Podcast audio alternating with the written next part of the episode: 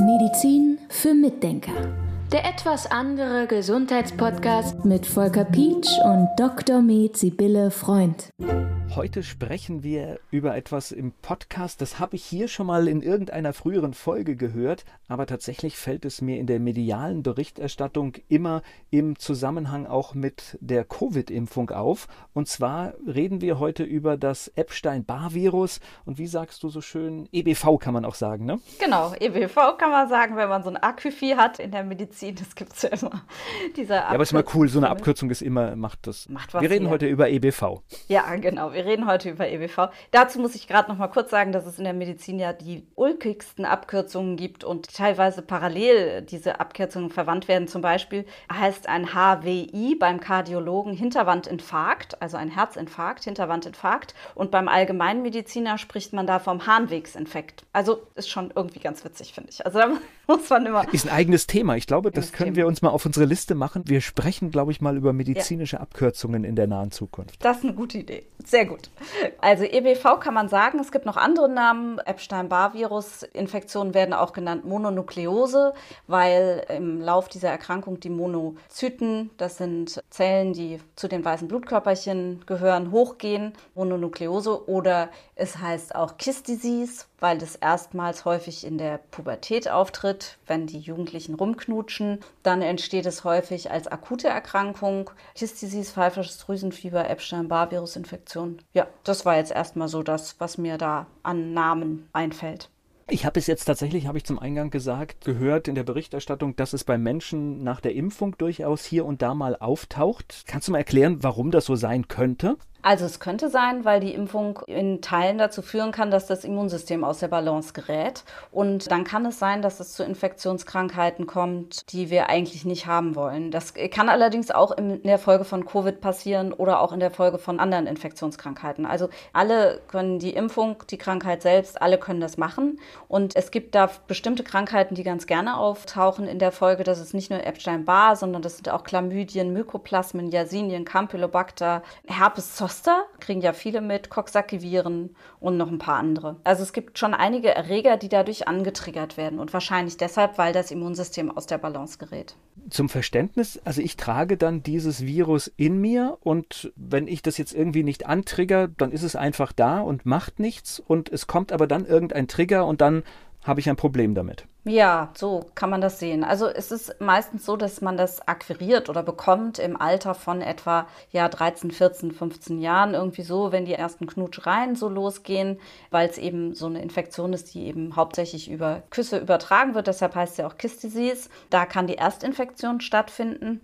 Die meisten Leute sind dann schon im Erwachsenenalter damit infiziert. Also ganz, ganz viele Menschen haben schon mal Kontakt gehabt zu Epstein-Barr-Virus. Was dann passieren kann, ist, wenn man eine Epstein Epstein-Barr-Virus-Infektion hatte, dass diese Viren in Latenz gehen, die liegen also rum. Genau, und wenn das Immunsystem schwach wird, kann das Ganze getriggert werden. Oder wenn das Immunsystem nicht schwach wird, sondern aus der Balance kommt, sagen wir lieber, kann es getriggert werden, dass dieser Erreger sich wieder richtig ausbreitet und aktiv wird. Ist das eine gefährliche Infektion? Hm, die einen sagen so, die anderen sagen so. Also es kommt drauf an. Also wenn man die das erste Mal hat, dann ist es nicht wirklich gefährlich. In meisten Fällen, also es kann natürlich immer auch irgendwie eskalieren, ja. Aber meistens läuft es so, dass die Mandeln anschwellen, dass die Lymphknoten anschwellen, dann kann die Milz sich vergrößern, die Leber kann sich vergrößern, es können die Leberwerte hochgehen, es kann Fieber auftreten, Übelkeit tritt sehr häufig auf, starke Erschöpfung, ähm, die Mandeln kriegen so flächige weiß-graue Beläge. Die sind relativ typisch, wenn man da in den Hals reinguckt.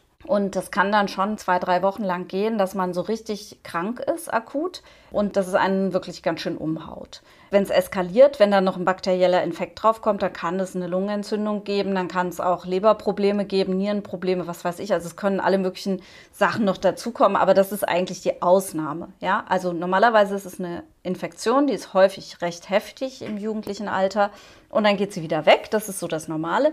Und wenn man daran aber wieder erkrankt, und das ist eben dann die Frage, wie schwer wertet man das, dann kommt es häufig nicht mehr zu diesen akuten Erscheinungen wie Mandelentzündungen und Lymph naja, Lymphknotenschwellung schon auch, aber Mandelentzündungen nicht mehr so oft, sondern es kommt meistens eher zu so einer Erschöpfung so einer massiven Erschöpfung, Chronic Fatigue, sagt man. Es gibt ja auch dieses MECFS, Chronic Fatigue Syndrom, mit noch einer Enzephalitis, also eine im Gehirn noch Problemen. Und da werden die Leute extrem empfindlich gegen alles Mögliche, Gerüche, Geräusche, Chemikalien, Nahrungsmittel. Und sie kommen nicht mehr aus dem Bett raus, liegen nur noch rum. Und das kann ein Dauerzustand werden. Also insofern, das finde ich schon bedrohlich. Das ist existenzbedrohend und das ist richtig problematisch. Und das nennen wir ja im Moment Long-Covid. Aber man muss wirklich genau hingucken und schauen, hat Covid nicht nur ausgelöst, dass da eine Epstein-Barr-Virus-Infektion aufgeflammt ist, wodurch es jetzt zu dieser langfristigen Erschöpfung kommt. Darüber gibt es auch Forschungen an der Charité, also da kennt man sich schon mit aus. Aber da muss man halt genauer hingucken, bevor man jemand einfach sagt, sie haben Long-Covid, das ist nur von Covid. Und wie gesagt, es gibt noch andere Erreger, die für Long-Covid auch noch eine Rolle spielen können, also für diese Folgeerkrankung oder auch für die Folgeerkrankung nach der Impfung. Wobei, jetzt kommt wieder der medizinische Laie. Das, was ich so als Beschreibung höre von Long Covid, kenne ich auch von früher, dass Menschen solche Zustände beschrieben haben, also lange bevor Covid so in den Medien war wie heute. Ja, ja, und das sind eben sehr häufig dann diese Epstein-Barr-Virus-Infektionen, die so über lange Zeit gehen. Das kennen wir ja von vor Covid. Also wir haben uns damit ja schon seit ewigen Zeiten auseinandergesetzt. Viele Therapeuten haben sich damit schon beschäftigt und es wurde bisher in der Öffentlichkeit nicht sehr zur Kenntnis genommen. Jetzt ist es so, man kennt es von den Kinderkrankheiten. Normalerweise war es so, man hat diese Infektion einmal gehabt und in den meisten Fällen eine lebenslange Immunität. Warum ist das hier scheinbar nicht so? Also es kann dann auch diese IgG-Narben geben. Das sind solche Antikörper, die nennen sich eben Immunglobulin G. Das sind Antikörper, die gehen hoch, wenn man mal eine Infektion hatte. Und daran kann man sehen, dass es diese Infektion mal gab. Dennoch heißt es nicht, dass die davor schützen. Da sieht man wieder, dass Antikörper nicht immer einen Schutz verleihen. Da haben wir ja auch im Moment in der Diskussion, auch mit Covid und so weiter, auch mit den Impfstoffen. Es gibt ja Leute, die sind geimpft, die haben hohe Antikörper, die werden trotzdem krank. Da sieht man wieder, die Antikörper verleihen nicht unbedingt einen Schutz. Also da gehört eben noch viel viel mehr dazu, weil das Immunsystem einfach extrem vielfältig ist. Lass uns nochmal auf die Verbreitung von EBV kommen, weil das finde ich besonders spannend. Das ist ja nicht ein seltenes Phänomen, sondern wahrscheinlich hat die Mehrheit das in sich. Ja, also die Mehrheit hat das in sich und schleppt das mit sich rum und es kann halt immer aktiviert werden.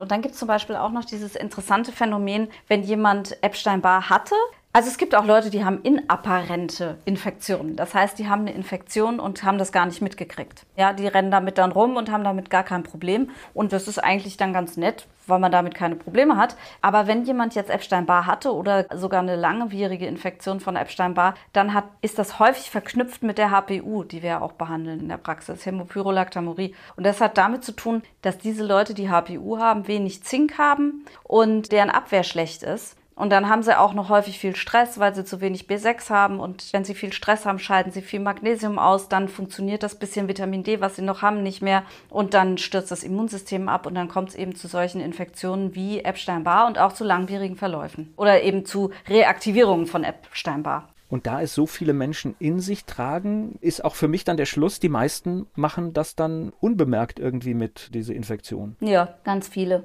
Und was man auch noch wissen muss, diese Infektion kann leider folgt sein von Hashimoto-Thyreoiditis, also von so einer Autoimmunerkrankung der Schilddrüse. Das kann auch noch sein. Also, ich habe jetzt eine EBV-Infektion und komme zu dir in die Praxis. Kannst du da überhaupt was machen? Ja, das ist die gute Antwort. Wenn du zu mir kommst und du hast eine Epstein-Barr-Virus-Infektion, dann denken ganz viele Leute, man könnte nichts machen. Aber dem ist nicht so. Du kannst was machen, man kann was machen. Erstens mal Mikronährstoffe ins Gleichgewicht bringen, das ist super wichtig, damit das Immunsystem wieder in Balance kommt. Und dann gibt es Phytotherapeutika, also es gibt Pflanzenpräparate, die wirklich sehr effektiv arbeiten. Wir kennen ja als Pflanzenpräparat zum Beispiel Aspirin. Ja, da ist allerdings ein Extrakt rausgeholt aus der Weidenrinde. So, nur um mal zu zeigen, wie effektiv Pflanzen wirken können. Ja? Aspirin, Weidenrinde funktioniert sehr gut gegen Schmerzen.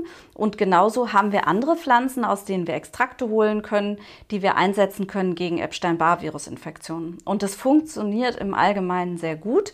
Und es gibt noch einen Punkt, den finde ich sehr wichtig, das ist zum Beispiel das Vitamin C. Derzeit messe ich so viel massiven Vitamin C-Mangel. Also das Vitamin C sollte nicht unter 2, was auch immer die Einheiten sind, sein. Ja? Und ich messe ganz oft 1,1. Das Vitamin C sollte bei 15 sein eigentlich. Viel, viel höher. Ja? Mindestens bei 4. und ich messe 1,1. Das entspricht Skorbut. Skorbut ist dieser Vitamin C-Mangel, bei dem einem die Zähne ausfallen, Zahnfleischentzündungen und verschiedene andere Sachen noch. Wir haben darüber auch mal gesprochen. Das ist unglaublich. Und wenn du das nicht hast zum Beispiel, dann kannst du auch deine Epstein-Barr-Virus-Geschichte nicht in den Griff kriegen. Und da kann man zum Beispiel auch Vitamin C-Infusionen machen, neben den anderen Maßnahmen. Es gibt auch Aminosäuren, die man einsetzen kann, die unterbinden die Fortpflanzung der, also die Bild, die Neubildung der Viren, ja, so dass sie sich nicht mehr richtig vermehren können. Sowas kann man auch einsetzen und natürlich Darmstärkung und so weiter. Aber da gibt es richtig, richtig gute Möglichkeiten. Medizin für Mitdenker. Der etwas andere Gesundheitspodcast mit Volker Pietsch und Dr. Med Sibylle Freund.